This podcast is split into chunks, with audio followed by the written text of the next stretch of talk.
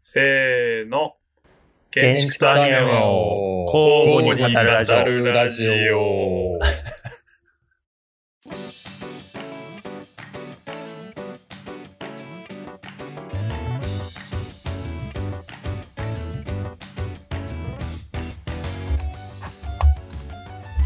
はい。建築とアニメを交互に語る略ラジオ。略して健康ラジオ第26回。いきなり噛みました。パーソナリティの田中間宮とはーい、小村上と。はい、中村義人です。このラジオは建築を志す我々が定期的に建築の話はしたいけれどずっと真面目な話ばかりしてると正直飽きちゃうから建築とそれ以外を交互にバランスよく語ることで 1+1 は22人一緒に仲良ピースそんなラジオですこのラジオではばい。建築の話をしたらその分好きなアニメの話をしなければなりませんなぜならば私たちはそこそこの建築構造デザイナーでもありそこそこのアニメオタクだからですうんはい、えー建築とそれぞれをこう相対的に語ることで新しい表現を発見したり、建築アニメの双方に理解を深めようという真面目な試みですよ。はいもうみんなカビカビ健康ラジオ 第26回本日は特に何も考えていないダウナーな回ですやばくないなん か。ちょっとやばいよね。皆さんいろいろありましてうん疲れており ます一疲人れまはすね育児に疲れ、一人は仕事に疲れ、一人は人生に疲れております。 テーマをいろいろ考えました。うんしかし、気が乗らねえという理由で却下になりました。 やばいな。投げやりすぎやしないかい。今日は、ダラダラ喋る会です。うんダウナー会です。うんこれ乗り切れるかなこれ。これ、本日のルールはたった一 つ。テンションを上げないです。おう、体力を使わずにラジオしてください。よおう。ろしいですかうん。心のこたつに入って体を深く布団に沈ませて海のような泣いたテンションでラジオしてくださいよろしいですかあリラックスして喋りましょうかね。じゃあね。そうですねうあんまり気負わずんに。気負わずに力を抜いて、うんそうだね行きましょう。うん皆さん最近どうですか人生に疲れてる間宮君からどうぞ。僕ですか、うん仕事がうまくいかない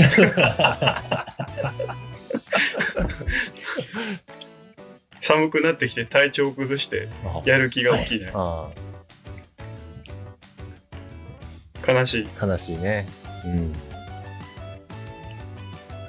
何があったんですかいや、単純に 聞くのプロ ポ、単純に、単純にちょっと頑張ったプロポが通らなかったっていうのでへこんでるだけ。ああ、なるほどね。で、なんかそ、それをがっつり頑張るつもりでスケジュールを立ってたんで、うん。暇になっちゃって、プロポはね最近なんか、うんそう、ちょっと早く家に帰って、なんかちょっとこだわった料理をするしか最近楽しみがない。でもさ、なんかこう、あれじゃないですか。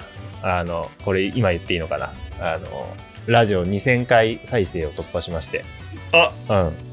やべえ、おテンション上げないように喜上ぼうがっちやゃっ上がっちゃうんじゃないですかこの話をしだすと。やっうんたー、2000回だ。チャラララチャラ違うんだよみんな聞いて よ俺たちが2000回って分かったタイミングからちょっと時間空いちゃったじゃん忙しくてそうですね。はいはいはい。そうですね。今何今すでに何歳2300回なんです よあらあら。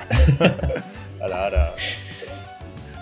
あらやだ大人気。ほんとあのえーそんなに何聞いてるのみんな。分かんない俺がへこんでる間にみんなラジオ聞いてるらしいんだよあありがとうございますありがとうございます。あの、それで、あじゃあ一瞬だけ一瞬だけテンション上げるねありがとうございますあの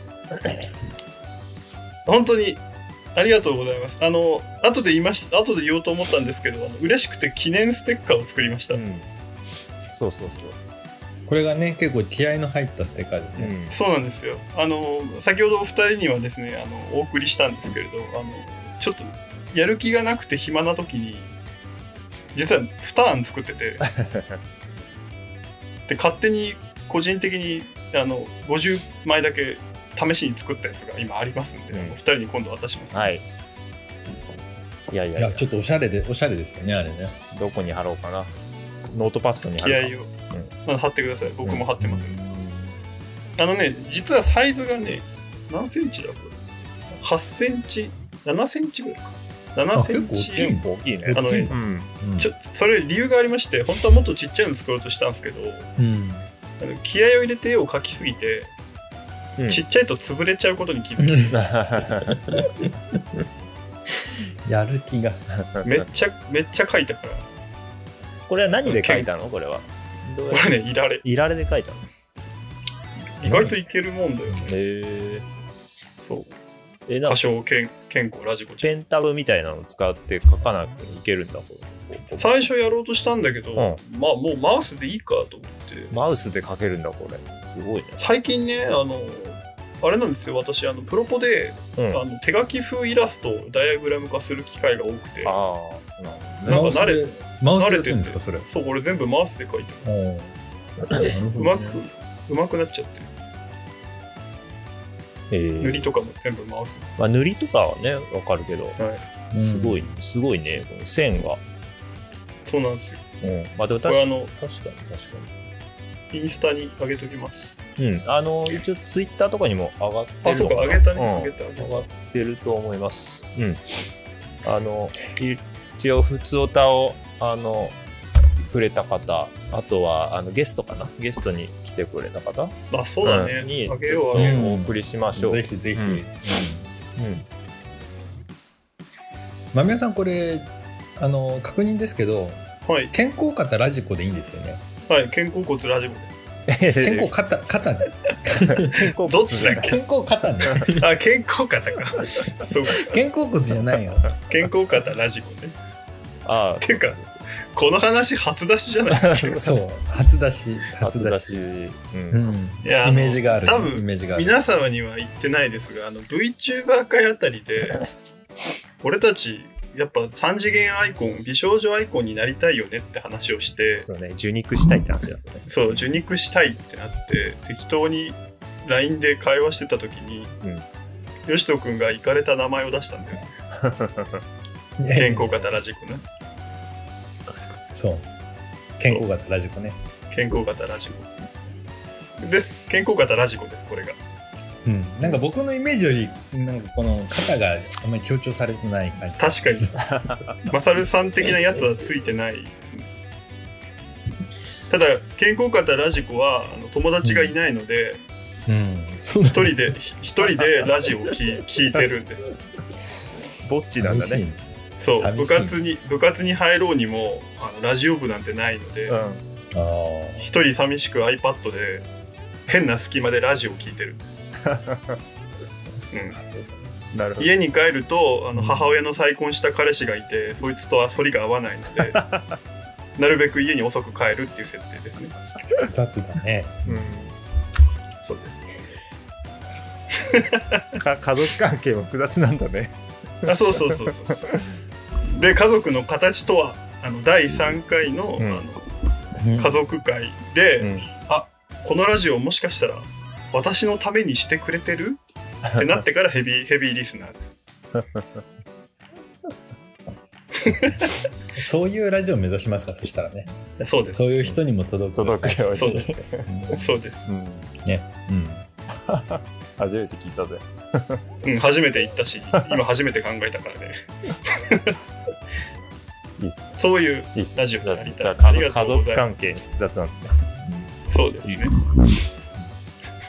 まあでも、おしゃれな、綺麗なステッカーなの で。はいうん皆様ぜひ、うんあの普通歌の最後になんかまあ住所入れて住所でしかないよねだってね俺たち別にイベントもやんねえし住所しかないから住所を書いてくれたら送りますそのうでぜひどんどん送ってくださいお待ちしてますはいはいこれが最近人生であった唯一のいいことです ね皆様はどんな不幸を背負ってるん ですかいいですよ聞きましょうえーいや俺はちょっと言えない なコンプライアンス的にね普。通に言えないしリアルなんだよね言えないし難しいですねうんただ疲れてるだけなんですねいやまあでもおかげさまで忙しくあのやらせてもらってまねす、素晴らしいいでやーすよね。忙しいことはいいことだよね、うんなんか出張いっぱい行ってましたねそうですねあの結構地方の仕事が増えてきたかなっていう感じですねうんちょっと差し支えなければどちらに行かれたんですかえーっと先日行ったのがえーっと伊豆の方ですね静岡おのー伊豆の方までで来てうんいいじゃないですかあのキャンプ場のちょっとあの計画がありましてへうーんまあ、結構でも多いっすよこうなんか山の中とか自然の中で何かをこうやりたいっていう、まあ、若い事業者の方が最近あの補助金なんかも結構うまく取ってですね、あの事業を始めるっていう例が多くてですね、うん、結構そういう地方での仕事っていうのは、まあ、今増えてて、まあ、それは結構、まあ、現場始まってまあすぐなんだけど今設計中でも何件か似たような仕事がありますね。いいじゃん楽しそううん、うん、だから焚き火なんかもちょっとしまし焚き火、た。うんいろりみたい やな。べえそうだよねやべえな今日のラジやばいね。うんオよしとくん建は建設的な話がしたいんですね。そろそろ、ね。よしとくんはでもただねあれだよねただただただ疲れてるだけだもんねうん、あの僕はねあの、ある理由によって今、休業してるので、設計を。うんうん、で、休業した理由によって疲れてるっていうことですね。でもいいじゃん寝れないみ幸たせいな幸せな寝れない疲れみだたいな。うんまあ、でもね、あのちょっと思ったんですけど、はいあのこう、まあ、言っちゃうと育児なんですけどいはい育児グッズとかをこう集めてると、本当にね、こうちっちゃいここ空間を作ってる感じになるんですよ。あの例えばい育児用のベッドとかはいはいこうぜん全部軒並みちっちゃいわけですよそのはいはいはあの爪切りのハサミだったりとかあのなんなんぬいぐるみとかおもちゃもそうだしなんかねこう模型作ってるみたいな感じ本当にあのい2分の1の模型作ってるみたいな気分その彼のための。ほうほうほううんそれでねあの僕はあの、えっとベビーベッドをあの借りてあのレンタルしてそこに息子を寝かせてるんですけれどもうんあの最初にね彼をこう寝かせて「どうだい君の宮殿だよ」って言ったわけで すよ。はいまあだからあの宮殿作ってるみたいな感じねそうはやいって。はいであのそうなるとあのなんて言いますかねあの家の中に家があるみたいな感じでちょっと面白い感じになってるっていう、なるほどうん、 まあそういうことでちょっとおままごと的にそういうのを楽しんでるところもまあそういうそういうところにしか楽しみがないみたいなっていうこともあります ね。楽しめよ面白そうだけどね。そううんうん子供のための空間作そうそうそうそう、り。だからあの千田先生がやっぱハマるのもわかるなっていうああ、 そういうこあと。の偉そうな偉そうなこと言うわけじゃないんですけれど もいやだから独特のスケール感があるし、うん。うん、やっぱり独特のそのアイテム、うん うんうんが揃うし、うん、気をつけなきゃいけないことも大人と違うしああなるほどっていう感じはちょっとしますね。あー手塚夫妻がさうん子育てに対して子供育てるってどんな感じですかって聞かれてさうん知性のある謎の獣を育ててる感じですって言ってたのを聞いたことがあるんだけどなるほどひ人じゃねえんだなって思いながら聞いてたけど いやいや人じゃないよだってまだそうだよねこれから人になるんだううんんうちはまだあの本当にほやほやなのでそうだよねうんまああのそれで寝不足なんだうんあのなんかね声にならない声を発するんですよほう、うんで「あー」とか「うー」とか言ってるわけですけどなんか呼ばれてる気がするって思っちゃうんだよねほう僕が自分でほう自分を必要とされてるとあのねそういう信号だと思っちゃうんですよほうほう、でこれ間宮さんならわかるけどこれパロールですよねだからお前子育てしながらそんなことばっかり だなだから意味意味のない その音を聞くことでそうだねなんかそんなことを考えるわけですよなるほどああ分かった分かったとかって言ってな何も言われてないのに分かった気になるみたい なね例えばねこうした方がいいんでしょうみたいな感じなんかそんなモードになってますよねスピリチュアルな感じになるんだうんまあそんなこんなね非常にあの使ったことのないえー脳みそを使いながら最近はやってるっていう感じですねなるほどいや最近あのねその皆さんまあこのラジオ自体もちょっと更新がなかなかできなかったりあの SNS アカウントも何も更新されなかったりするのはそれが原因なんですけれどもまあそういうことだということでちょっと皆さんご理解いただけると今日はどうしましょうかはいフリートークでいいですかいやうん、いいと思いますよ。うんうん、このじゃあまもまうだらだらと続けましょうえじゃあ今日はちょっと申し訳ないですけれども何も考えずにラジオをスタートしたいと思いますそれでは早速始めます健康ラジオ第26回うん、えー、もう一回いいですかすいませんちょっとちょっともう一回いいですか言っときますけどはい。僕今の編集しませんからねいやー、編集してく れ。頼むから。ちょっと気持ち入れ直す直さないと言えないな、これは。うん。気持ちなんでなんでそんなそんな日にそんなの持ってきたのあーいやー、ちょっとテンション上げないと言えないセリフだわ。あそうなんうですん。いいですかじゃあこのでもいいテンション言い方、言い方、練習グダグダ会の中練習しでてきてないそんな言えますか大丈夫ですかいや、もう変えるあれがないもんだ って。用意がわかない、りました用意がないもん。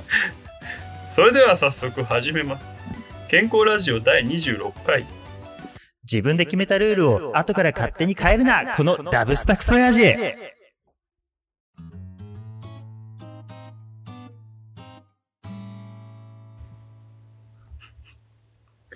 あれですね、はいガンダムの名言製造機ことうん彼女ですねそうですね。えなんだっけ名前ー、ミオリネさんですね。あみよりです、うんみよみよさんですね、出典を言いますとう、ん、えっ、と、現在放送中でございます。機動戦士ガンダム、水星の魔女から。水星の魔女うんん俺あれが好きですよねロミジュリったら許さないああ、俺もあれ大好き。 えー、なんか面白そう、それ。僕見てないんですよ。いやなんかあのいや本当今期のガンダム今のところガンダムじゃなかったんだけどうん。やっと最近ガンダムになったんですよ、そうだあねの。ただ最初ねロボットアニメだったよねうんん。そうロボット同士のでな決んか闘ばっかをね、描いてましたね。そううん。で、なんかさ、その、登場キャラがさ、あの、何、ビジュアルとちょっと、な、あ、これももしかしたらリコリコ的な話なのかもしれないけど、そう最初に見てたビジュアルとだいぶギャップがあるんですよ。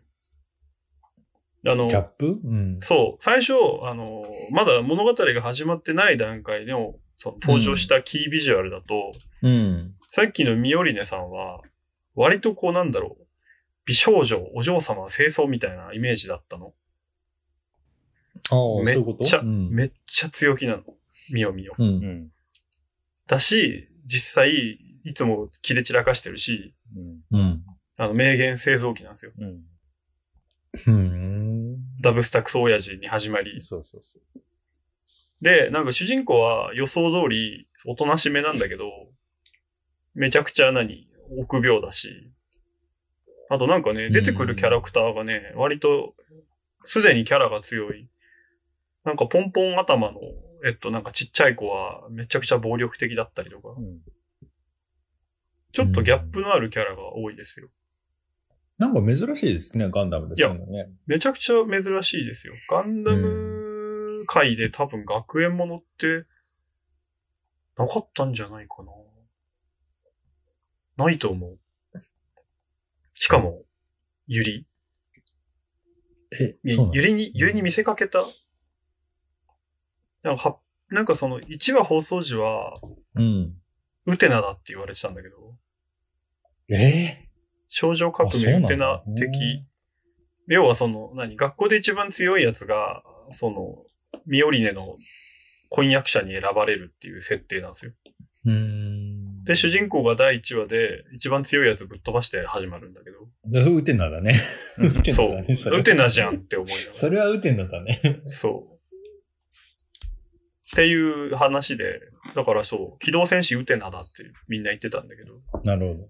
そうそう。でもなんかちょっと最近はだいぶ様相が変わってきて、そのガンダムの恐ろしいところが垣間見え始めるっていう、うん。そう、そういうやつですね。山上くん全部見てんのうん、一応、最新話まで見てますね。うん。なんか、あちょの、っと最新話でちょっとこう、あの、方向転換してきたなっていういや、そうなんですよ感じですよね。うん。おーうん。あのね、プロローグっていうのが先行して発表されてて、それがね、めちゃくちゃ、ゃそう、めちゃくちゃ重い話だったんですよ。ああ、そうなんですね。そう、ん今回のガンダムは、あの、使っちゃいけない危険な兵器として描かれてるんですよ。あそう。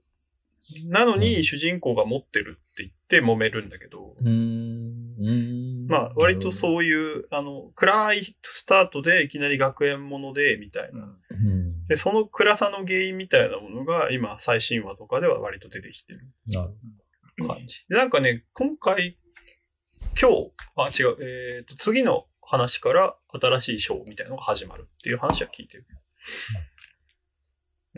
でほもど、なんかね、昔で言ったら、あの、ターン A とかもね、あの、強大な兵器として、そうそう。あの、ガンダムっていうのはありましたよね。そう。歴史を終わらせたガンダムとしてね、ターン A なんかね、そんな感じじゃないんだよああ、違うんだ。な。あのー鉄血のオルフェンズの時も、ガンダムは貴重な危険な兵器だみたいな話でなってたじゃないですか。うんうん今回はなんか、要はね、あの、あれ、あれに近い、その、えーっ、とね、タブーを犯した危ない、危ないき科学者が作ったあれみたいな、うん。そういう感じ。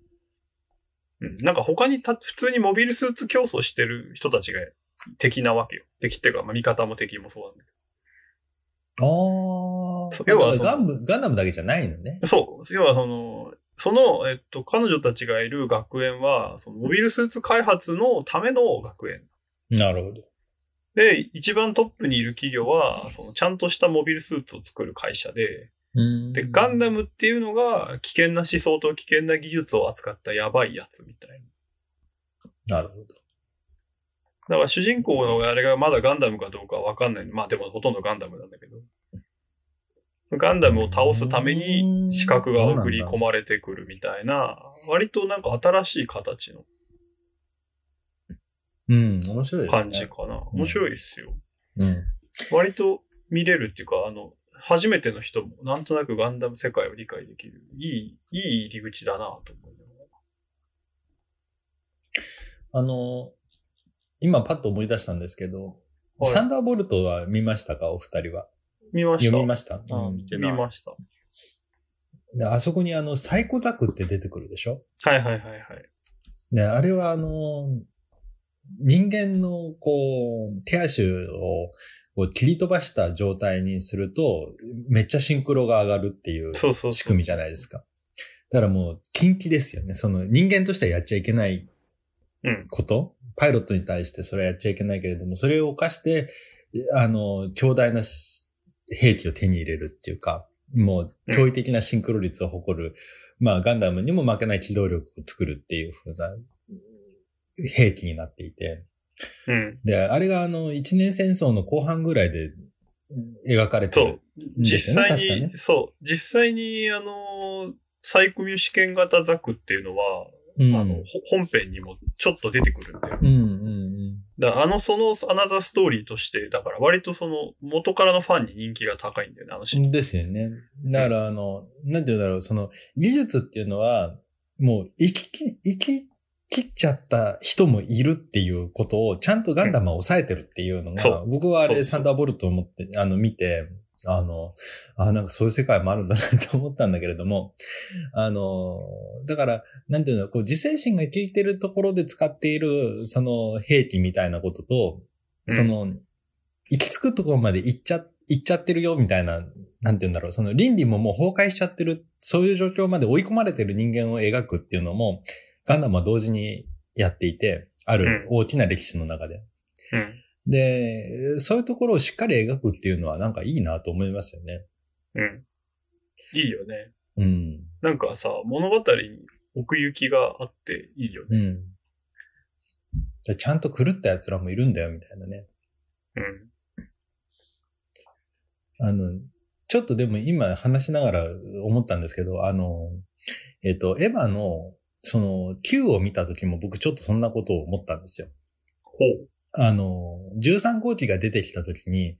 はいあはい。の、まあ、つまり、あの、旧ネルフですかあのうん、玄道が、あの、なんであんなことができるのかわからないけれども、とりあえずエヴァを量産していて、あの、もう行き着くところまでもう止まらない状態になっているっていう一方で、うんその、ある、この、兵器、兵器というか、あの、えー強大な力を使うことに対して全く倫理の歯止めがない状態になってるっていうところも、あうの、んちゃんと行き着くところまで描いてるっていうのは、あの、やっぱりそこまでちゃんとやるんだっていうのはね、あの、いいなと思ったんですけど、うん。あの、大体その技術をこうやると、歯止めを効かせる人とそうじゃない人がやっぱりいるよねっていうのをね、あの、しっかり描くっていうかね。うん。なんなか、んかやっそうするとぱり、うんう。ん。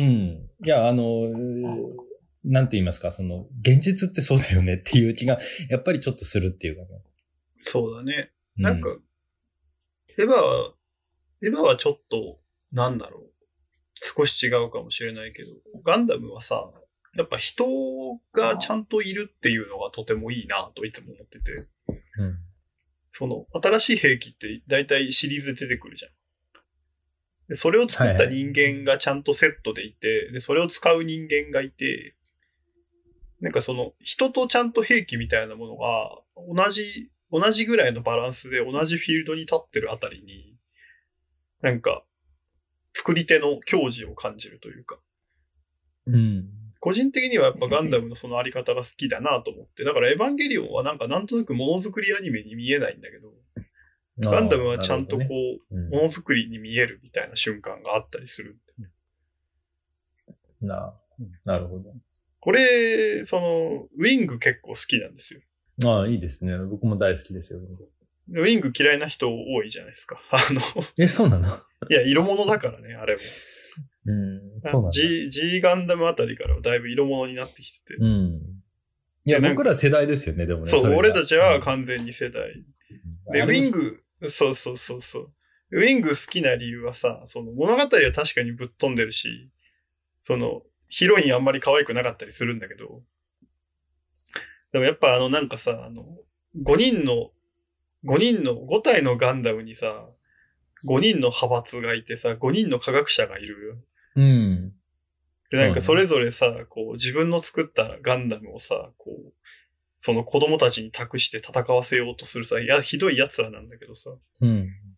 なんかそれぞれなんか、この設計思想の違いみたいなのが出てるね、あれって。うん。で、そうですよね。あれがすごい好きなんだよね。なんか、俺はこういうガンダムが最強だと思うみたいなさ、その、弱点無視してさ、こうなんか、そこだけ特化したガンダム作ってみたんだけど、どうみたいなさ。今日はガンダム会です あ、いいですね。ガンダムの話しますよガガンダムの話するじゃん。中井くんってガンダム好きなのうん、まあ、あの、好きなものだけ見てるって感じですかね。うん、そうだよね、うんそう、いや、そう。確かに俺たち、その、あれだよね、その、すべてのガンダムをちゃんと見てるわけじゃないから、うん。ちょっとなかなか語れないんだけど、ちゃんとは。まあ、そうだね。だから、すべてのものを見見て、こう、その、えっと、世界観の広がりを楽しむっていうところまではいけてないんだけど、まあ一応、まあねそれ長いコンテンツだし、世代もあるので、うね。ん、僕がだってもガンダム最初に見たのは多分し、まともに見たのはシードとかだと思うんだけど、やっぱそうだよね。世代的にどうしてもそこだもん、ねうん、その前は多分後追いなんだよね。うん。いや、たそだうまだよ。あ、あれだね、まあ、初でも初代ガンダムとかはなんか結構、がそれこそ小中とかでちょっと見てたりはしたけど、まあ今見ると全く見方が変わってくるじゃないああいうのって。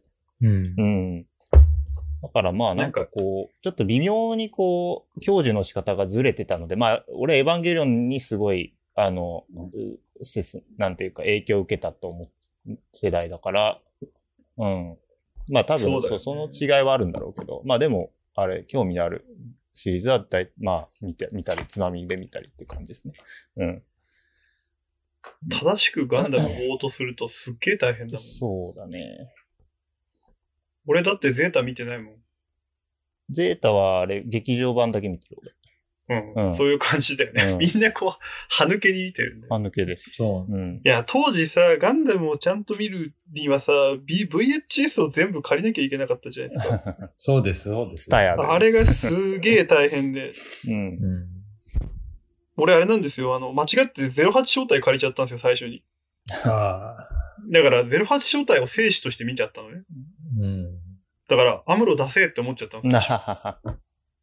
白の方がかっこいいじゃんって思っちゃった。そうだね。うん、そうね。子供ながらに、そう。うん。初めて作ったガンダムだって俺あれだもん、EG8 だもん。そうなんだ。そう。こっちの方がかっこいいじゃんと思って。あの、ガンプラってことね。そう、ガンプラ。あ、そうそう。うん私、あの、子供の頃からガンプラが好きで。ね僕も好きだったんですよ。で、でも多分ね、僕、今聞いてた話で、その、間宮さんのガンプラ需要と、僕の、この受け取り方はちょっと違うなと思って、うん。ちょっと違うかもって思ってたのが、僕はあのね、G ガンダムなんですよ。ど、ど、ど世代が。はいはいはいはい。なるほど。で、いやね、それ、それね、あれなんですよ。ちょっとあの、言わせてもらうとね。えーどうぞそのね地域性があるんですよ、それ。ああ、あの、ガンプラって、売ってる場所が異様に少なくて、え、そその、の、あのね、うん。要はガン、ガンプラを東京で買おうとすると、うその、ん。えっと、割とこう、都心に出て、デパートで買わなきゃいけないんだけど、え、そうなんですかいやうん、あんまり売ってなくないだって、ガンプラって。ええで、俺、俺のい一番近くにあった店、もうボロボロのプラモ屋だったから、新しいプラモ売ってなかったんだよね。いや、僕普通にハローマックで買ってましたけどね。マジなかったのよ、それが。えーなんで地方その最新地方はもう完全にハローマあ、ックそでっすよ。か。だから最新シリーズ買えなかったんですよ、私。ああうんあの、接着剤つけないとつく、作れないさ、グフとか。あー、グフとかね。ザクとか売ってたの、うちの近く。その当時うんさ、あのさ、確かにたまそうにあるね。その当時。時さ、ガンプラじゃなくてミニ四駆が流行ってたんですよ。流行ってた、流行ってた。だから、プラモ屋で入荷するの、ミニ四駆で、うーんうちの。近くのガンプラあんまりなんか興味がないらしくてみんな。あ、そそうだからね、小学校高学年で赤羽に一人で買いに行くまではあんまり最新を買えなかったんですよ。う。そうなんだ。だからそう。ちょっとね、隔たりがある。うんさっき言ってたその、最高ガン、最高ザクあるじゃないですか。うんうん実は最高ザクってプラモ化されてて、うん。うんその接着剤なしのバージョンで。うん。うん。サイコミュ試験型ザクっていう名前で、そのすっごい昔に、あの、発売されてるんですよ。はいはいで。私、たまたまそれを買ったことがあって、なるほど。ジオングと間違え、うんジオングと間違ジえオたんですング、ジオングと間違 えて。がそう。なんかこいつかっこいいじゃんと思って買って、うんなんかその、要は、積まれてんのよ、その。古い店の奥の方に、埃にまみれてうる。んはいはいはいはい。で、俺はそれを探しやってるのがすごい好きで、みんながミニ四はい駆はいでは遊いんではるい時。うんうんで、なんだこれっつって全然見たことないレアだって言って買って、うん。でも何書いてあるかわかんないし、で、顔はザクなんだけど、なんかジオングっぽい足がないやつだっつって、こいつはきっとレアキャラに違いないと思って買って作ったんだけど、何のことかさっぱりわからずに、で、アニメも出てこないし、いや、わかる。それすごくわかるな。あの、そうなんかガンプラの消費の仕方って、あの、ストーリーとは関係なくそう、あり関ますよ係ねない、関係ない、全然関係ない。あの、もう箱の、いあなんかね、箱絵っていう文化もあるらしいんですけど、あ、あれね。ああのの、イラストね。そうそうそうそう、箱のイラストなんかもうそれで、もうジャケ買いみたいな感じで、いや、そうそうそまうあ、。知らないけど買うみたいなのが、あちょっとありますよね。あります、あります。僕もなんかね、ガンプラ買ってたけど、2割ぐらいはそうだった気がする。だって、難しくて何書いてるかわかんないんだもん。そうわかる んだよ。だから、ななんて言うんだろう、この、相対はつかめないけど、とりあえず好きだから買うみたいな。いや、そうなんですよ。で、村上くん、ガンプラはうん、あんまり、あんまりかな、ガンプラに関しては。まあ俺もなんかミニ四駆がすごい流行ってたから、結構ハマったけど。そうよね。そうだね。え、村上くんってさ、横浜横浜。うん、出身横浜です。横浜もそうだよね。うん吉とくんは東京うん、宇都宮、栃木宇。都宮か、栃木か。うん超地方ですよ。やっぱりちょっと違うんだね。俺、完全に東京なの。うん。東京赤羽付近だから、俺。まあ立地でちょっと違うよ。まあでもガンプラは売ってたと思う。そういう意味で言うと。俺もハローマックとか近くにあったんで。そのハローマークだった。おもちゃ屋もいっぱいあったしね、当時ね。うん。エヴァのプラもあったの知ってるえ知らない。マジで。俺、今、今だから言えるがさ、その、あいつなんだっけ、あの、えっと、あいつ、えっと、同級生のさ、黒いジャージのやつ。当時笹、原。当時、当時がさ、暴走しちゃった黒い3号機。ん。 3号機のプラも持ってたんだけどさ、 よりによって3号機なんだ。そう、いきなり最初に買ったの3号機だった。で、あいつ腕のパーツがなくて、そこだけなんかぬめっとした質感のちょっと柔らかい素材で作られてた。ああ、使徒だね。ーあれもう人、人になってるから、あそうそうそう。で、あれかっけえじゃんと思ってうん持ってたんだけど、アニメ見てからうん、ちょっと嫌だなって思い始 めて、あいつだけかっこいいデザインだって思ってたの。当時あのかっこよさがよくわかんなくて。まあ、ガンプラと間違えて買ったんだけど、あれも。 プラモの普通オタ来てましたね、そういうの。ああ、はいはいはあい。そ。そうう。じゃあ読んでください、読んでくだちょっと読んでいいですか、えーラジオネーム、まさとしさん。いただきました。ありがとうございます。ありがとうございます。健康ラジオの皆様、こんにちは。私はプラモデルを趣味で作っております。プラモデルや模型について語るポッドキャストを探しているときに、このラジオに出会いました。建築の知識はありませんが、設計に関わる仕事についているので、皆様の話はとても興味深く、私自身もアニメが好きなので楽しく聞いています。お話のテーマとして、建築と模型の関係について聞きたいです。えー 3D プリンターが安価で普及した現在、建築模型の分野で変化など起きたのでしょうかまた、建築の模型、プラモデルにまつわる思い出はありますかと。えーまた、プラモデルを題材にしたアニメといえば、ガンダムビルドファイターズシリーズをご覧になったことはありますか、えー改造ガンプラ同士を戦わせる現代版プラモ京四郎、プラモ京四郎のような作品です。現実世界で発売されたガンプラが、アニメの作中で改造され、その改造されたガンプラを現実で発売するという行為が面白いですね。うんまた、すべての放送を聞いたわけではないのですが、模型のについての話があまり出てきてないと思いメールしました。うんネタかぶりがあったらごめんなさい。建築と模型は密接に関係していると思います。とのことです。建築と模型の関係。まあ、プラモデルにまつわる思い出、今ちょっと話しちゃったんだけど、うん。うん。えちなみにビルドファイターズは皆さん見たことありますかああ、僕見てないな。さい。あ、ごめんなさよしとくい。ん僕これ見てないです。あのね、泣きます。熱い感じなの。めっちゃ熱いっす。うん。あのね、とにかくね、すげえ気合の入ってるシリーズで、これ。作画がめちゃくちゃ良いんですよ。だから、あの、の、子供たちの夢っていうか、まあ俺、俺たち世代の子供たちが夢見た、その自分の作ったプラモデルを、その、何、バンダイショップに持ってくと、その、要は 3D っていうか、スキャナーと、その、なんか VR ブースみたいなのがあるあって、そこに自分のガンダムをセットすると、こう、その 3D モデリング上の仮想空間にガンダムが現れるんですよ。で、そこで自分が登場者になって戦うというほやつであ、で、その、プラモデルの作り込みとか、そのプラモデルの中にこう自分で改造して何かを仕込んだりとかすると、それがこうリアルタイムに影響をされて、その何丁寧に作れば作るほどライフルの性能が上がったりとか、プラ板を重ねれば重ねるほど強度が上がるみたいな、そういうコアな設定が組み込まれてるうへーやつですで、まあ主人公はもちろんその、モデラー。で、こう世界大会を目指すみたいな話。なるほど。割とこの手の漫画って昔からあるんですよ。うん、ありますね。プラモ教師モデラーのを、そう、筆頭に。よくコン、コロコロボンボンで、よくあの、よくありましたよね、あっ昔たよね。ね。うん。俺もなんかね、一時期好きでしたよ。な、なんだっけ名前忘れちゃった。でも今の、ちょっと素朴な疑問でね、今の子供たちっていうか、小学生とか、プラも作るんですかねなんか大人の趣味になりは、なりつつはあるよね。なんか、プラムとかちょっとダサくなってるじゃん。っていう気がするけど。おじさん的ではある気がする。うん。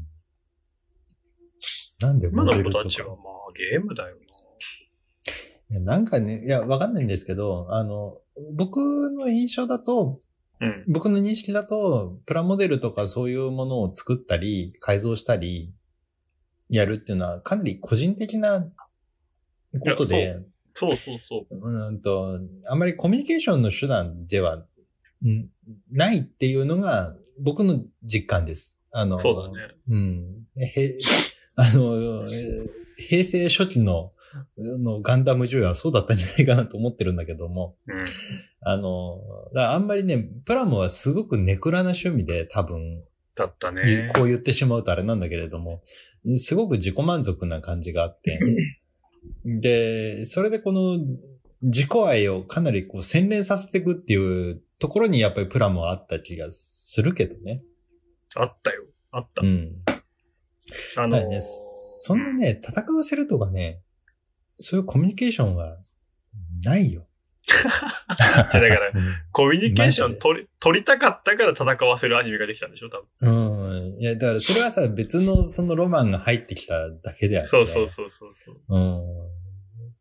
え、だから、ああの、の、うんあれですよ。あの、思い出ベースで話すと、あの、その、ハローマックはどうかわかんないけど、うんプラモデル好きが行き着くのは結局、プラモデルショップなんですよ。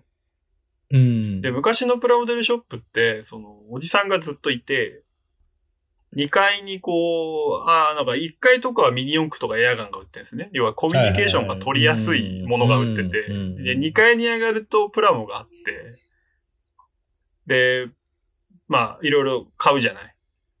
で、なんかそのうちおじさんと仲良くなってって、で、なんかその展示されてるモデルがあるわけですよ。はい。で、あれって、その上手い人が自分のモデル持ってきて展示するんですね。うん。で、その要は目利きが入るんですよ、おじさん。うん。うん。で、そのおじさんに、そのなんか、もうモデル持ってくるまでがまず、そのすごくさ、勇気がいるんだけど。うん。で、渡して見てもらって、いや、ここは処理が甘いね、とか、あの、墨入れしたと か、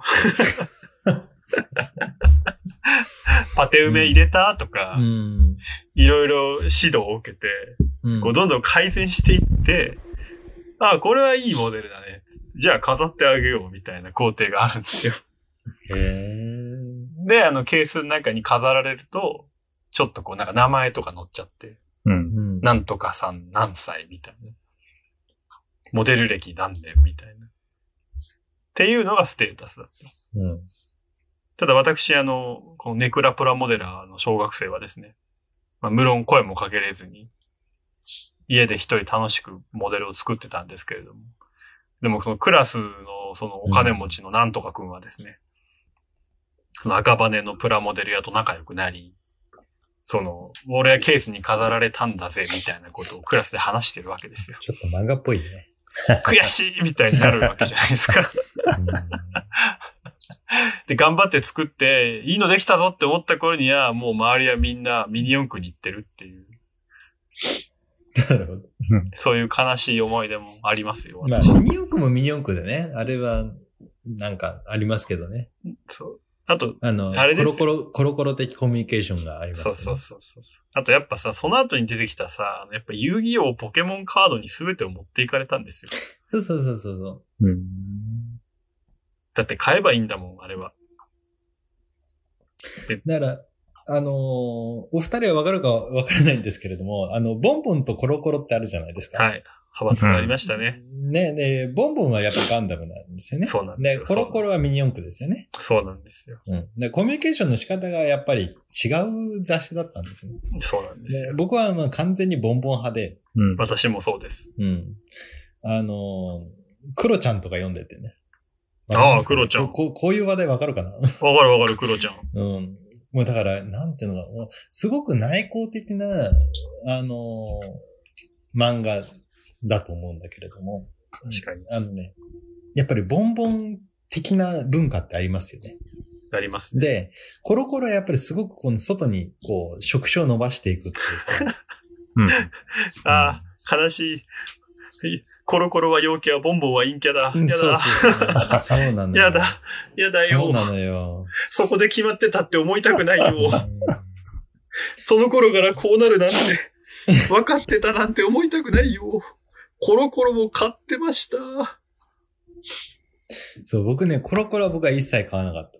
もう僕はもうい、いいもうね、ずっとボンボンだったんですけど。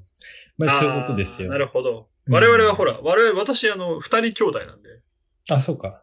兄貴はコロコロ、俺はボンボンだったん で。ね。うんその辺が踏み絵ですよね、だから ね。ほんとほんと、ほんとうよ。んお前はボンボン、ボンボンなのかどうなんだみたいなね。そうなんですよ。え、両方読んでる派はダメなのいや、両方読んでるのが一般家庭なんで。いやいや、でも、両方読んでるね、メンタリティがわかんない、僕は。いや、だからチキいン、や俺はチキン俺なはのわかる俺はチキン俺なはのわかうるよん。だったんだよ。話題についてけたくななるからね。それにほら、自分で買わなくたって読めるじゃん、あれは。友達ん家にあるからさ。あ、まあね、それはね。まあね。なんか、いるじゃん、クラスに一人。お金持ちの、すぐ、最新ゲームすぐ買えるやつ。でもね、うん僕ね、いや、コロコロはすごく健全だと思うんですよ。コロコロ健全だったね。え、ちょっと待って。あの、ポケモンの漫画はどっちだっけね、コロコロ。もちコろロん。コロだよね。コロココロ、ロコロでしょ、だから。コロコロはだってドラえもんもそうだし、ミニ四駆もそうだし、ポケモンそうもだねコロコロですよ。全部そうですよ。全部持ってかれたもんね、コロコロ。ぜ全部そう。うんそう。わかる。で、なんか、ボンボンは、あのーすごく、マイナーな感じまあ、僕の中でのボンボンはですね、まあこう言っちゃいますけど、エロ本ですね。あでしょねえちょっと翔さん、その辺の話が聞きたい。ひどいよ。いや、そんなことないいや、まあよ。覚えてない。いや、でも、こう小学生とかだからね。うん、小中とかだからな。いや、確かにボンボンの方が大人向けだったイメージは。いやいやなんかさ、いあやったじゃないですか。なんか下ネタ、下ネタのひどいギャグ漫画とかボンボンだよね、確かに。ボンボンは結構ありましたよ、そういう描写。うん。そのいや、少、めっ少ちゃありましたそよ。う、少年漫画のような、こう、本当に、こう絵とかはそういう感じなんですけど、うんう。ん。バーみたいな。 まあなんかあんま覚えてないけど、ありましたよ。その記憶だけが染みついてる。うんわあかりますあの、じゃあ、わかりました。あのーあのね、えっ、と、ウルトラ忍法庁っていう漫画があったりとか、あそれ知らないでしょあの、お二人とわかもん。ないあの、後でね、調べた方がいいと思あう。かなり下ネタやったりとかね。あ、うん、とか、あの、ロボットポンコツって漫画があったりとか、うん。これもかなり今の性癖に刺さりますよ、皆さん。ああ、覚えてる、ウルトラ忍法帳。ね。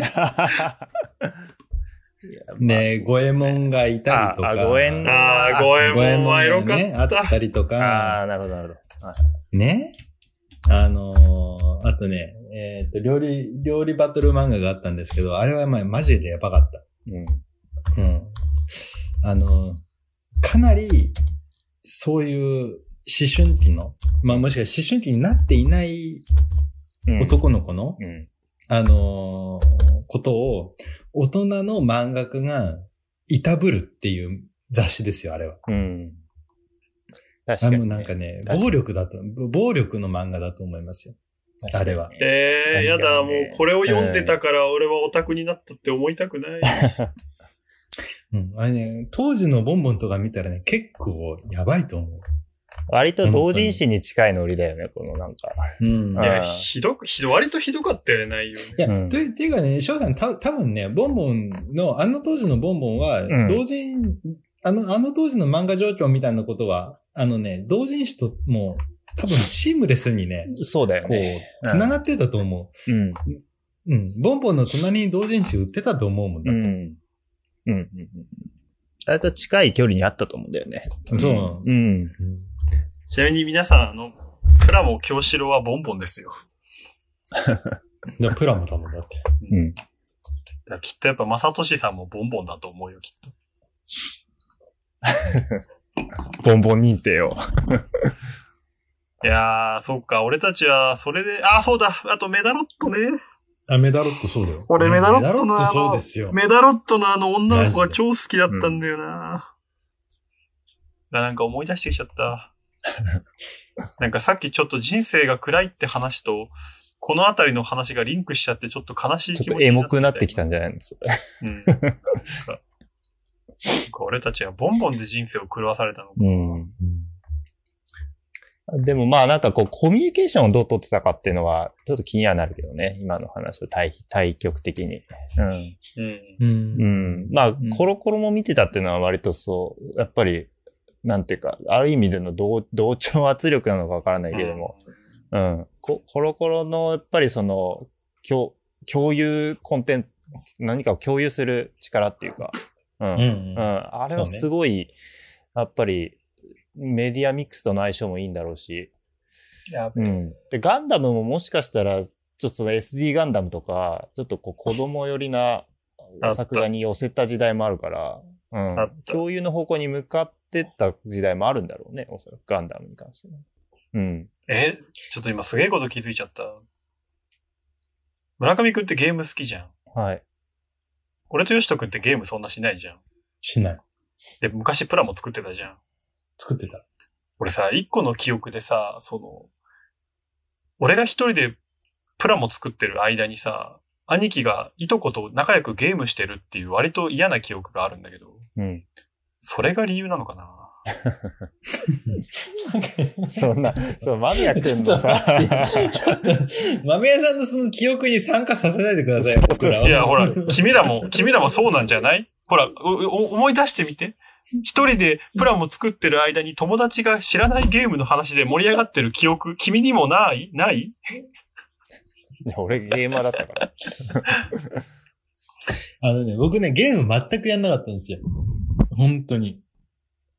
で、友達のうちで、あの、見せてもらった、あの、うんヨッシーアイランドが本当に名作だと思って。うんあ、でも好きだったんだね。だからね、あの、よ、かわ、かわいいじゃないですか、ヨッシーアイランドの、あの、ビジュアルうが。ん かわいい。で、あ、これはすごいけどできないって思って、うんあいの、やそう技術がないからできない。あの、そうやっ。てこなかったからわからないっていう。コントローラーも触ったことないし。で、だから、それ以来、僕はもう今33になるけれども、ヨシアイランドがもう僕の人生のマスターピースなんですよ。お前、そこで止めたなさては。そう。だからね、もうほ他の情報ね、入ってこないんですよ。うんいやー、いねいえなだからそのぐらい、あの、ゲームには疎いんですよね。だから、こ子供の頃、小学生の頃、とも、あの、俺んち来いよみたいな感じで友達ん家に行ってみてすげえって思った体験から更新されてないのね。うんー。ゲーえム、がよしとくん、それは俺も一緒 で、俺はそれで嫌いになっちゃったんで、ちょっと。ちょっと嫌いになっちゃったの嫌いなスマブラ、俺、俺はその時スマブラだった。 あスマブラもね。で、マミヤもスマブラやれよって言われて、やるんだけど、やったことないし、下手くそなんだよ。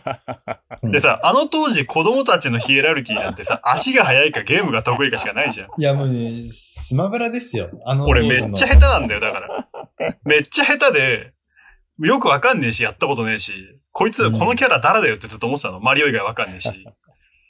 で、めっちゃバカにされるから、スマブラのこといやわ一か回超嫌いになって。で、そいつのその、あそのゲーム界も嫌いになって。もうなんかなんで俺はこんなやりたくもないゲームを見に友達の家に行ってるんだってなって、やべえな家で一人でプラモを作ってたの。自己開示が過ぎるぞ。だから もう、嫌な記憶しかないんだよね、まあその嫌なプラモとゲームに関して言うと。あ、やべえ。あだからちょっと今、ちょ、ちょっと待って、俺いし、ちょ、ちょっと休憩するから喋ってて。ああーじゃあちょ、ちょ、ちょっと一旦止めますか、じゃあ。もうやだー。はい、じゃあ一旦止めましスょう。マブラ嫌い。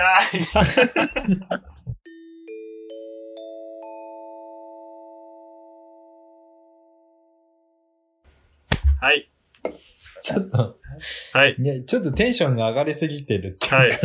大変失礼しました。あの、幼少期のトラウマに触れて少しあの、心がざわついてしまったんです。すいませんでした。ちょっと、あの、お便りに戻したらいいんじゃないですか、やっぱうんはい。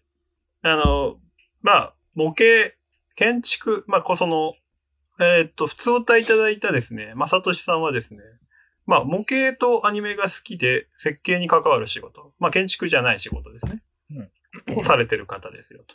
うん。まあ、建築と模型の関係について、最近どうですかみたいな感じですね。皆さん模型とか作ってますかまず。僕、割と作る方なんですけいや、ど、ね。僕も作ります。あ、作るのうんいや、作る僕作るよ。うんえーあのね、みんな、あのね、あの、舐められたらあれなんですけれども、あの、はいうちはゼネコンなので、あの、いどうせ外注してるだろうって皆さんお思いでしょうよ。はい、完全に思ってました。ね。あの、うちのオフィスで僕だけ作ります、模型。あ そういうタイプ か。マジで。こだわりを持って作るタイプの人だ。うん、あの、めっちゃ荒いけど。うん。めっちゃ荒いけど、ボロ、そう、め、もう100%自分で作る。ああ、素晴らしいね。それはもう、でその教育だね、それはね。なんかボロボロの図面を持ってって、客の前に持ってって、はいはいはい。あの、覗いてくださいって言って、はいはいはい。で、それで話をまとめる。っていうのをやってるんですけど、あの、誰もなんか共感してくれません。うちのあー会社そうだよ。よね。うんうんなんなら、そのスペースとか材料費とか削られないうんなんか邪魔とかって言われて言われるよね。汚すし。うんなんか邪魔だし、なんか、なん、なんなのとかって。なんかそんなこと。 3D で良くないってうん。よくないって言って。言われるよね。でも 3D も作るけどね。ねまあでも、あの、結局ね、あの、わかんないですけど、あの、答えになってるかわかんないけど、いろんな立体を作るっていうことは、いいことだと思います。例えば、スケッチアップで作ったり、レビットで作ったり、あの、スチレンボードで作ったり、あの、それはいろんな現れをするから、あの、なんていうかな、その度ごとに別の、あの、感じがありますよね。あの、感じ方が。そうだよね。うん。だからね、やっぱね、いろいろ試すの、試すべきだと思いますよ。いや、本当だよね。あの、私先にお話ししちゃうと、あの、学校の先生も一時期やってたんで、うん。最近のその模型事情と、あと自分の作業事情を話すと、まあやっぱめっちゃ作んなくなってきてはいるんだよね、とても。全盛期に比べて。うん。なんかね、まずね、あの、オフィス施設側の問題が一個あって、やっぱスプレーちょっとやばいんですよ。ああ、スプリン。うん、スプレーがね、ちょっとどうしてもね、あの、乗り越えられない壁がある。タバコと一緒で、スプレー吹ける場所って相当気使わなきゃいけなくて、部屋を一個ダメにするので。うん。だからね、なかなあちかょっと学わかる生に、そう、スプレーなしで模型作れって言わなきゃいけない立場だったりして、まあ、そんなこと無理だから。まあ、なんかそれが原因で模型作んなくなってきてる施設が多い。やっぱ賃貸のオフィスとかね、そういうのがあって。そう。ただ模型はやっぱ作んなきゃダメだと思ってて、うんうんあのー模型を、その、実作の、ある意味では終作みたいに考えるか、模型にも独自の世界があるっていうふうに考えるか、なかなり、その辺が大きな水分例があると思っていて、なる。あの、これは完全に予想だし、あの、なんと言いますか、あの、想像なんですけれども、あの、そういうことかなっていうのもあるんだけれども、あなんか熊さんなんかは、模型の世界みたいなことはちゃんと評価するんじゃないかなと思ってるんですよね。ああ、する。うん。で、う例えば、あの、も、あのー、100分の1でできるテクスチャーってあるじゃないですか。うん。で、それがうまくいく、いかないっていうことが、割とそのプロジェクトの方針を決定する要因になる、なってるんじゃないかなっていう気が、僕は勝手にしてます。外から見てるだけだけほど。うほうほうほううんで、あの、それは模型を、その、現実のプロジェクトの終作として考えるんじゃなくて、模型は模型の世界があると。で、模型でうまくいっているということに対して5を出すっていうのが、もしかしたらあるんじゃないかなってちょっと思ってるんですけど、なんかこういう系の話はどうですかあるまみやとさん的には。思う。実際、その、熊さんがよくやるルーバーとかさ、あうんの板パ,、パネル貼るやつとかってさ、その 3D 上で簡単にやったやつをさ、じゃあ実際実現しようとしてやろうとするとさ、全然うまくいかなかったりするんだよね。当然ね。うん。で、その時に模型一回作ろうとした時はやっぱ同じ問題が起こって、うん。だからやっぱ模型上で美しくこうなんだろう、それを作る幾何学みたいのを見つけられるやつは、まあ確かにうまくいく気がする。模型作れないやつは建築も作れないっていうか、それを試してるのかなと思った節は一回昔感じたことはあるけど、まあでも最近多分もうすっ飛ばして作っちゃったりしてるから。実際ありますよ。その要は、えっ、と、模型作る際に幾何学を整理していくプロセスが入ったりとかっていうのは割とマジであります。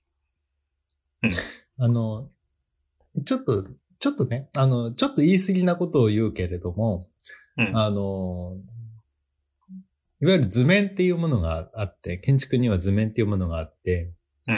えっ、と、その図面をこう現実に映したのが、あの、現実の建築だという回路があったとして、うん。あの、それと同じように、模型みたいなものに、こう、あの、第一義的な意味があって、つまり、うん。うん模型をこういう、模型を実現したいっていうか、ああ、なるほどね。ね、あの、だから建築を実現するんじゃなくて、模型でできた雰囲気を実現したいから、一分の一を作る。はいはいはい。なんかね、これはね、あの、ちょっと盗作した思いなのかもしれないけれども、でも、あの、模型であれば建築家の、なんと言いますか、あの、考えというか、思想っていうのが、ある程度はかなり純粋に込められると。で、それそをうだね現実化するっていうことに注力する。はいはいはい。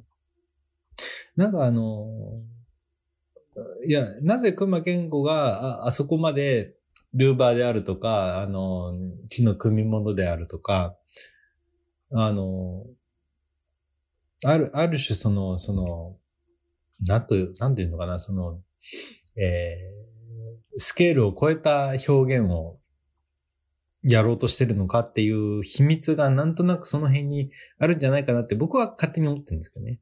うーん。あるかもね。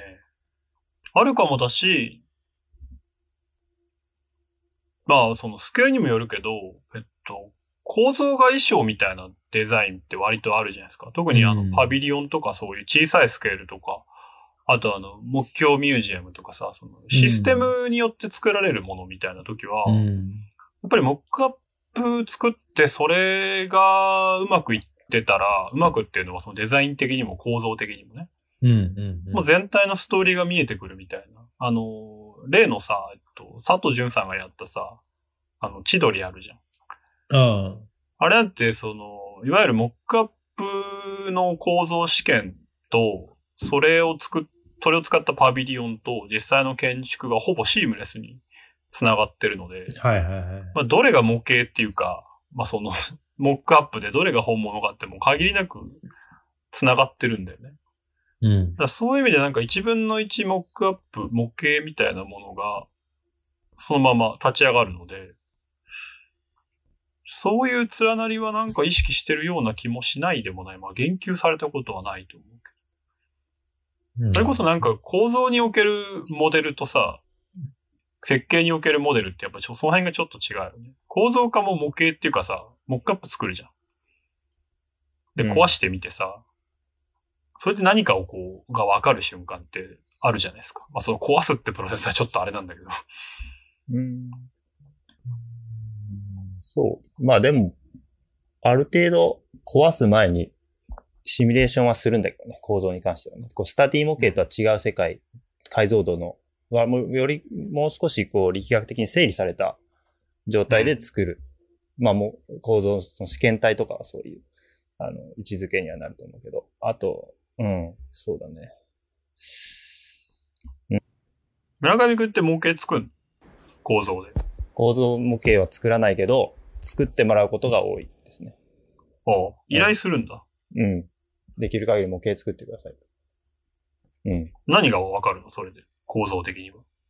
うんと、いろんなことがわかる。あの、まあ、実際力のかかり具合とかも可視化できるし、あとは、その、組み立て手順とかかな。うん。模型の作り方一つとっても、まあ、ここの部材からくっつけていかないとうまく組み立てられないよね、みたいなところとか。あの、まあ私、たまたまですけど、今、衣装事務所とシェアして事務所やってるんで、うん同じプロジェクトを同じ、その、部屋でやったりもしてるんですけど、模型を作るなんか、その、プロセスまで一応見れるんで、う。そういうん時に、あまあ実際組み立ての組み立て方は、まあこ、この部材からこうくっつけた方がいい、こうくっつけるから模型でもこうした方がいいよね、みたいな話をすると、割と、あの、組み立てやすかったりするっていうか、うん。うん。あとはうち 3D プリンターあるんで、その部材ごとにその取り出して、その、まあ出力できるんですよね。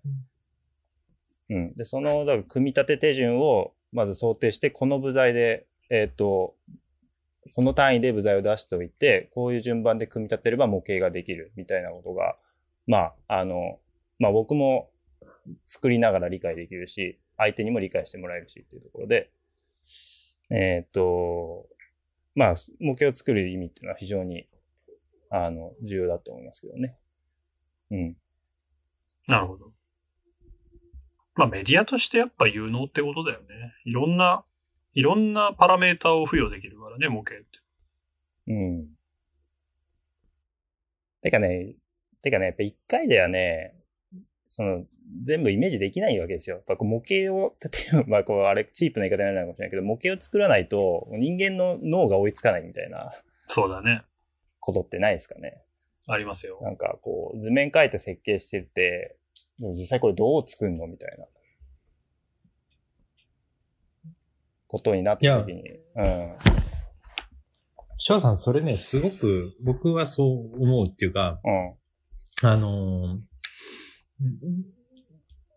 ある程度分かりやすいに形になって初めて発見できる問題っていうのがあって、うん。ああるの、 つまりそれは僕らがバカだからっていう話なのかもしれないんだけれども、うんそうそううんでも、あの、結局、みんなこういうことまでは合意してるよね。でも、これをやったらこういう問題あるよねっていうこそとを、うみだんなで発見していくっていうかね。うん。うんで、なんかそういうこう発見のプロセスっていうことが、あの、模型には、すごくこうマッチしてる感じはやっぱりあるんですよ。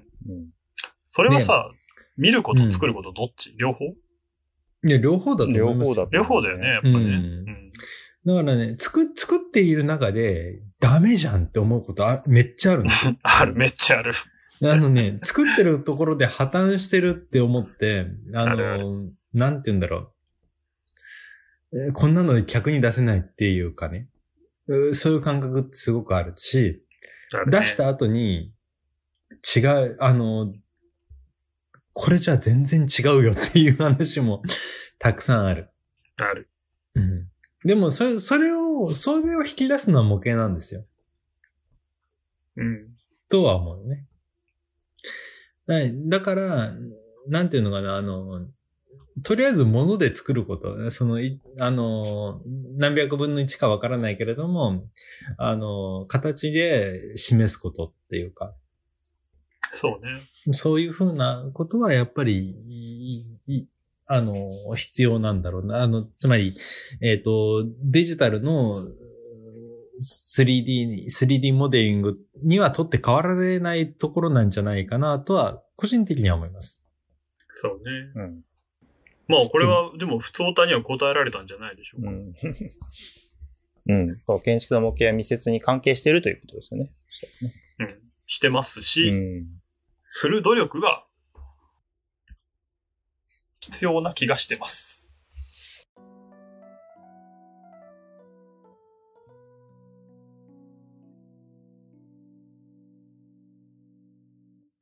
大丈夫ですか皆さん。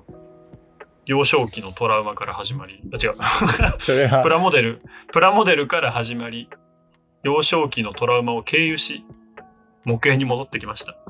トラウマを発表したのは間宮君だけだけどね。うん。違う、トラウマがあらいやいやいや現れた。うん目の前にトラウマが現 れた。てるるるるるるてってってって感じなの、俺ドラクエじゃん。ん、それ。いやい や、まさかボンボンの話するとは思いませんでしたよ、僕いやは。ーあーあ、そうか、本当だよヨシともしたね。そいれやーもうちょっとね、恥ずかしくなってきちゃった、今になって。なんでよ、いいじゃん。ボンボンの話超面白かったのに。記憶のボン扉がいや開いいや、もうね、ボンボンはね、青春になるまで、なる前の青春なんですよ。そうだよいやわかるね。よ。そうだよね。うん。わかるでしょみんな。うんうんわかりいますよや、わかるでしょもちょっと、いや、ボンボンはエロ本がマジ衝撃的だった。いや、そうじゃないか。 いやいや、そうなんですよ。だからね、青春になる前の青春。そうだね。うんねだったらジャンプはどうなんだって話で。だからね、みんなね、こう、年を重ね、例えばコロコロに来るにつれ、えージャンプに行くにつれ、性欲を脱色されてるんですよ。そうだよね。性欲を感じさせないような漫画になってる。でもさ、俺たちの頃のジャンプはさ、合図とかあったんだぜ。いやいや、そうなんですよ。合図とバスタードなんて、今見たってエロ本だぜ、あれは。センシティブ案件ですよ、あれはもなんであそこに飛び込めないのかっていうかね。う。ね、飛び込む先がないのはちょっと今の読者にかわいそうです。うんまあ、そんな風に思いますよ。うん。え、どうしますかその、息子にはコロコロとボンボンどっち読ませるんですか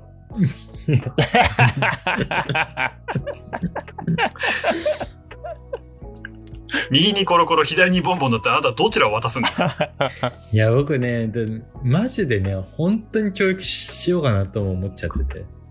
ボンボンでですかいやいや、だからもう、アニアニメも漫画もね、 うん。マジか。僕の持っているすべてを、マジかよ。マジやだよ、俺子供の頃からチェーンソーマンと火の鳥読んでる子供。で、火の鳥とかうちの奥さんい嫌がって読まないのね。いや、絶対読まないっしょ。うんうん俺ちょっさ、とチェーンソーマンは教育に悪いと思うんだよね、マジで。チェーンソーマン教育悪 い。どう考えても悪いでしょ。あんなの、バカでしょ。あんなの。なんか、どうしますかリスナーに子供に読ませたい漫画、アニメ募集しますかなんかちょっと、ちょっとひよった発言しちゃったの。でもね。 いや、結構言ってただろう けどね。そうかんまあでも、とりあえず、いやね、僕の本音はね、僕の本音は本当にバチバチで、バチバチで教 育したい。そう、はいそれ結構言ってるってことよ、それが。うんういんやガガンダム、ガンダムを最初から見せてください。ねなんかバチバチでやりたい。本当に。自分のことをバナージだと思って育ててくださあーい。なるほどね本当にどこに出しても恥ずかしくないぐらいにやりたい。そうだよね。けど、けど、けど、なんか、なんか世間がなかなか許さないんだってね。うなんかその辺はマジ難しいと思う。今日の回何なんだよ、今日。 カオス。カオス。ん、まあでも自分で見つけていくものだってのもまあ一方でこう大事でっていうか、うんうん別にそまあのねボンボンとか親から教わってるものでは全くないし、そうだうね。ん、まあなんかこう隠れていやるーやばいものをなんか自分で見つけてくるみたいなのってすごい大事な気がしてて、うん、ボンボンなんか割とそそういう感覚で見せたけどね。僕はねうん、今の世の中もうはさ本当にこうなんだページをめくるのがちょっと手が震えてんのよ 当時わかるこのいやわかりますようん。わかります、わかります。なんかこうすごい罪悪なんか悪いこもの読んでんじゃないかみたいななん かそういうわかりますよ感じはあるよねなんかねうんわかります。俺だってジャンプは隠れて読んでたもんだって。ジャンプうん。最初ジャンプってそういうもんだと思ってた。たいけない漫画だと思ってたそもんう。そうそうそうあじょじゃあ、じゃあね、わかった。あの、お二人には、えっ、と、僕の息子が、あの、ある意味では、オタクになることを祈ってもらって。うんわかりましよかた った。うん出産祝いにおすすめの漫画渡す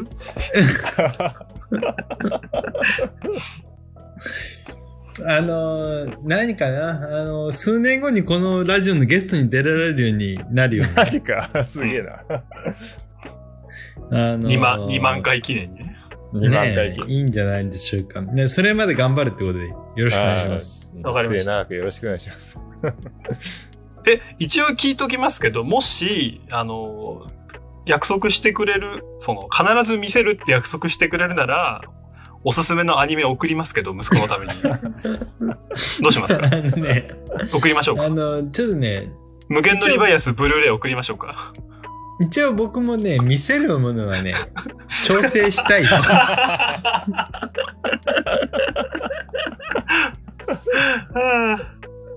さて、そろそろラジオも終わりの時間ですが、建築と、今日の建築とアニメのバランスはどうだったでしょうかマジふざけんなよ、本当に。 このラジオは、ポッドキャストにて、不定期の配信を予定しております。配信のお知らせは Twitter にて行いますので、気長にお待ちください。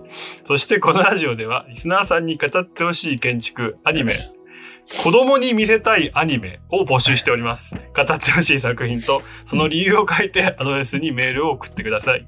また、再生回数2000回を記念して、えー、普通歌をくれた方には先着でオリジナルステッカーを差し上げます。えーあと40枚ぐらいあります。えーメールの最後に、えー送り先を書いていただけたらそちらに送りますのでよろしくお願いします。メールアドレスは arky.anime.radio.gmail.com です。さあ皆さん、今日のラジオは放送しますかしませんかちょちょっとその編集の方針を相談しよう その後ああ、面白い。いやまあでも楽しかったし、いいんじゃないですか。うん。えー人生で始まって人生で終わりましたね。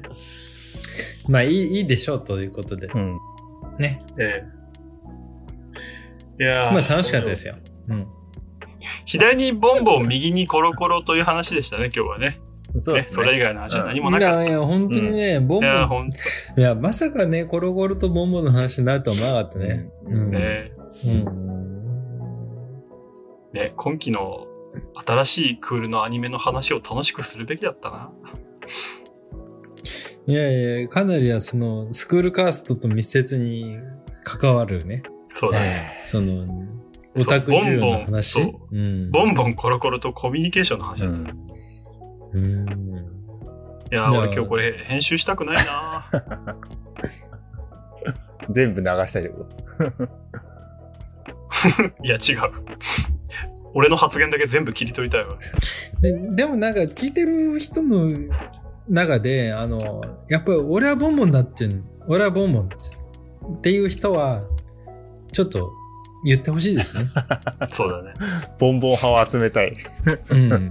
そうだね。俺はボンボン、俺はボンボン。ボンどボうンでっすてか何って言われたらどうするいや、だからそういう人たちはもう無視です。うん知らないよ。ややばい。ばいね今日あちょっとじゃあ、次はですね、明るく元気に楽しい話題をできる。みんな体力を回復しててください。よはいはいはい。はい、わかりました。じゃあ、締めましょう。ろしいですかはい。はいよしとくんも。よろしいはい、ですか、 OK。はーい。では、ここまでのお相手は、田中間宮と。小村上と、はい、中村康也でした。バイバイ。バイ。バイバーイ。